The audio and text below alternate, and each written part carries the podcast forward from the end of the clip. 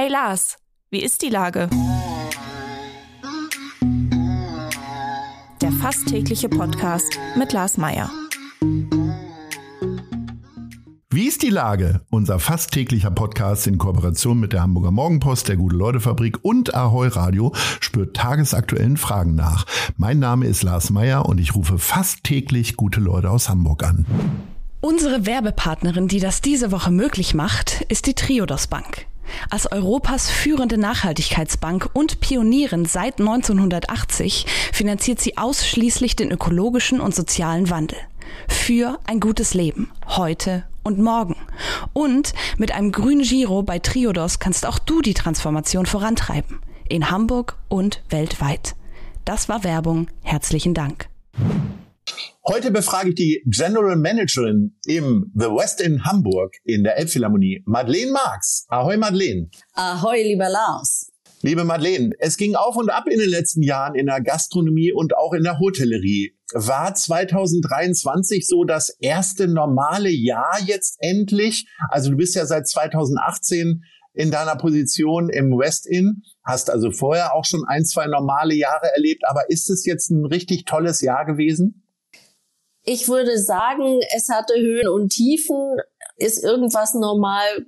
Kann ich nicht bestätigen. Es ist nichts mehr, wie es vorher mal war, wenn wir vorher mit der Pandemie bezeichnen. Aber vorher hat ja auf diesen hässlichen Angriffskrieg, äh, den man nennen könnte, und deswegen ist nichts mehr wie vorher. Ja, wir haben ein ganz gutes Jahr gehabt. Es war besser als die zwei Jahre davor, die ja so ein bisschen pandemiebedingt äh, beeinträchtigt waren. Und dieses Jahr war dann besser, aber die explosionsartig gestiegenen Kosten in dieser nach äh, Corona und nach in dem Kriegszeit hat uns schon schwer zu schaffen gemacht und ist natürlich dann ganz gut, wenn die Gäste kommen, ähm, aber die brauchen wir auch. Ihr habt ja eine sehr exponierte Lage. Ihr seid ja nicht nur in der Elbphilharmonie, sondern ihr habt aber auch den schönsten Ausblick von Hamburger Hotels, nämlich äh, wunderbar auf den Hafen oder natürlich auch über die Stadt rüber. Habt ihr da äh, nicht nur diese exponierte Stellung, sondern habt ihr auch da nochmal eine besondere Situation, trotz gestiegener Preise und anfänglicher Reiseunwilligkeit auf Touristenseite, weil ihr einfach so begehrenswert seid?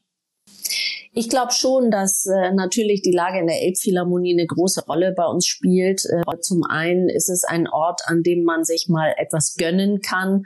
Und in diesen Zeiten, wo vielleicht das Reisen weiter weg auch manchmal wegfällt oder nicht so sehr in Frage kommt, dass eine schöne Auszeit sein kann. Ein Hamburg-Besuch ist ja sowieso immer schön äh, egal wie weit oder wie nah man dran ist und sich den in der Elbphilharmonie vielleicht zusammen mit einem Konzert zu gönnen oder einem schönen Spaziergang mit Luft um die Nase äh, hier im Hafen. Das ist natürlich immer ein Highlight und von uns aus kann man natürlich die schöne Hafen City sehen, die City und natürlich die Elbe und alle großen Pötte, die hier vorbeikommen, man einfach mal Gedanken verloren genießen.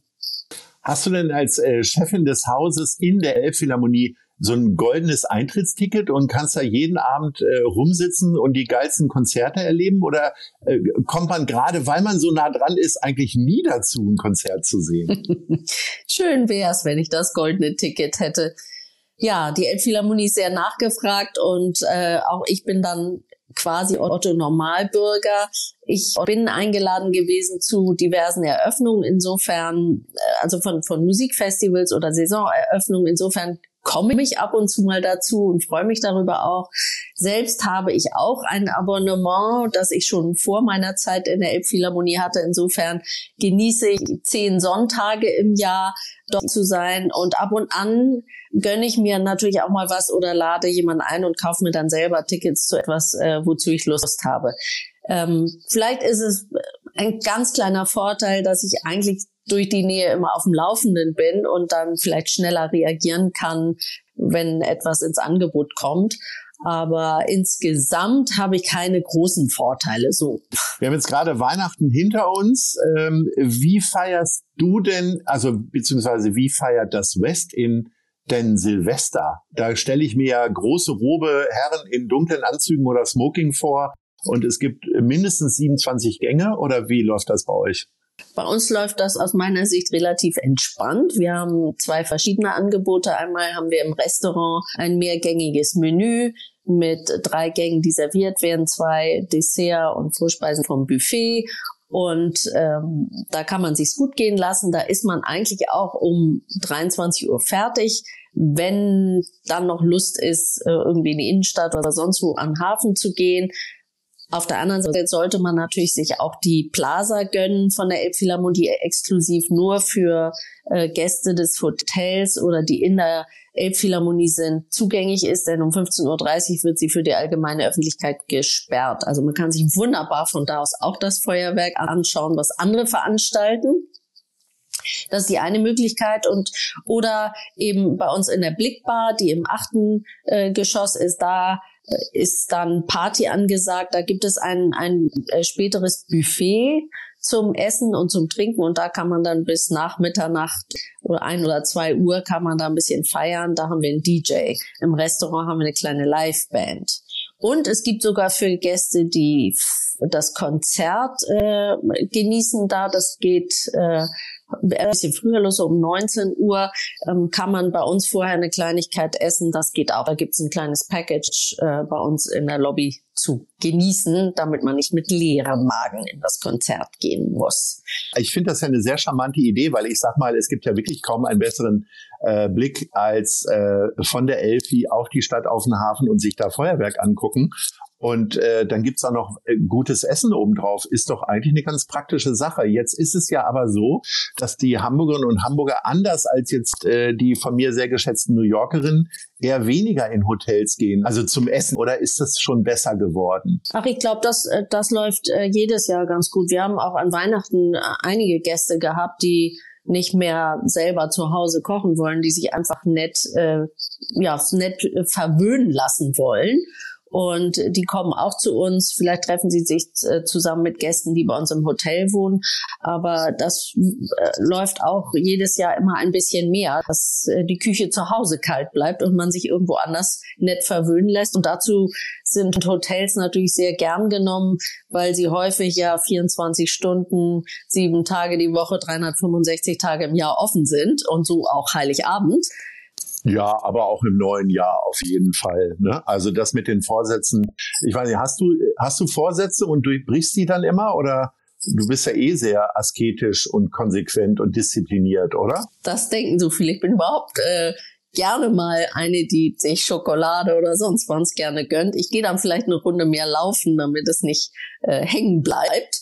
Aber ich Vorsätze, das habe ich vor Jahren schon aufgegeben, weil das genau immer dahin führte. Ja, vornehmen, hat eine Woche oder zwei geklappt und dann nicht mehr. Entweder schaffe ich das richtig durchzuziehen oder ich schaffe es eben nicht. Aber dafür ist eigentlich nicht äh, der 1. Januar der Beginn der guten Zeit oder der asketischen Zeit oder was auch immer. Ähm, okay, keine Vorsätze, aber vor Freude auf 2024 ähm, ist dann die Fußball-EM ähm, ihr habt ja die Auslosung äh, gehabt. Äh, ist dann so das äh, größte Ereignis, was dich da erwartet in der Elfi oder gibt's doch noch äh, auch kulturelle Höhepunkte? Es gibt das ganze Jahr immer tolle kulturelle Höhepunkte, tolle Orchester, tolle Künstler, die in die Elbphilharmonie kommen. Das hat sich ist vielleicht nicht mehr ganz äh, so reichhaltig wie in dem ersten Jahr, aber immer noch sehr viele tolle Konzerte. Viele sind auch jetzt schon ausverkauft, was ich immer erstaunlich finde sobald der Vorverkauf losgeht, sind die Tickets weg für manche. Aber es gibt auch viele kleine Perlen, die man noch entdecken kann. Und äh, da, das, darauf freue ich mich. Ich freue mich auf Konzerte, die in meinem Abonnement sind. Und äh, eins habe ich auch gekauft, das habe ich meiner Mutter äh, geschenkt, weil sie Wagner-Fan ist. Da kommt Klaus Florian Vogt, gehen wir zusammen hin. Also es gibt Highlights immer in der Elbphilharmonie. Äh, Fußball bin ich ja jetzt eher, muss ich ja zugeben, nicht so die Kennerin. Das war interessant mit der Auslosung hier bei uns. Da war natürlich auch äh, alles Mögliche los, inklusive ja Vollsperrung sozusagen. Aber die Spiele, die jetzt kommen, kann ich gar nicht so richtig gut beurteilen. Ich hoffe, dass das spannend wird für Hamburg, äh, denke ich. Ist das eine schöne Sache und ich hoffe, dass das auch spannend für uns wird. Schauen wir mal. Ne? Bisher sind alle Ereignisse, die in Hamburg so kommen, immer auch für uns ganz gut gewesen. Das denke ich auch. Äh, gut oder schlecht, da geht's in unserer Kategorie Nice oder Scheiß. Also was mich negativ bewegt hat, ist diese Mehrwertsteuer, die ja jetzt zum Jahresende ausläuft, die sieben Prozent auf Speisen. Das bewegt mich sehr und ich habe sehr vermisst, dass die Hamburger Politik hier keine klare Stellung bezogen hat für uns in der Gastronomie insbesondere weil es ja ungleich ist zwischen To-Go-Essen das und oder im Supermarkt gekauftes Essen, was immer noch äh, mit sieben Prozent besteuert wird und jetzt kostet alles andere wieder 19 Prozent. Das wird wieder zu Preiserhöhungen führen und ich finde, die Gastronomie und Essen gehen ist doch etwas Verbindendes, äh, Friedensförderndes aus meiner Sicht oder zumindest äh, das Miteinander fördernd. Und das soll jetzt noch teurer werden oder muss jetzt ja teurer werden, weil wir das kostentechnisch sonst gar nicht hinbekommen können. Und das finde ich schade, dass äh, das jetzt äh, gar nicht hier in Hamburg unterstützt wurde. Schön, dass du sagst, schade. Äh, die Kategorie heißt ja nice oder scheiß. Also eigentlich findest du scheiße, ne? Ja, aber du bist, ja eine, du, bist ja eine feine Dame und sagst nicht das Wort. äh, liebe Madeleine, es hat wie immer sehr viel Freude bereitet. Und äh, ich bin tatsächlich selber überlegen, äh, also das ist äh, wirklich eine schöne Sache, Silvester bei euch zu feiern. Ich darf sagen, dass ich schon zweimal Weihnachten äh, bei euch war und das war wirklich, das ist mir in bester Erinnerung. Insofern mache ich gerne Werbung dafür von Herzen und freue mich auf weitere Begegnungen im neuen Jahr. Ahoi! Perfekt, vielen Dank. Ahoi, lieber Lars. Dieser Podcast wird präsentiert von der Gute-Leute-Fabrik, der Hamburger Morgenpost und Ahoi Radio.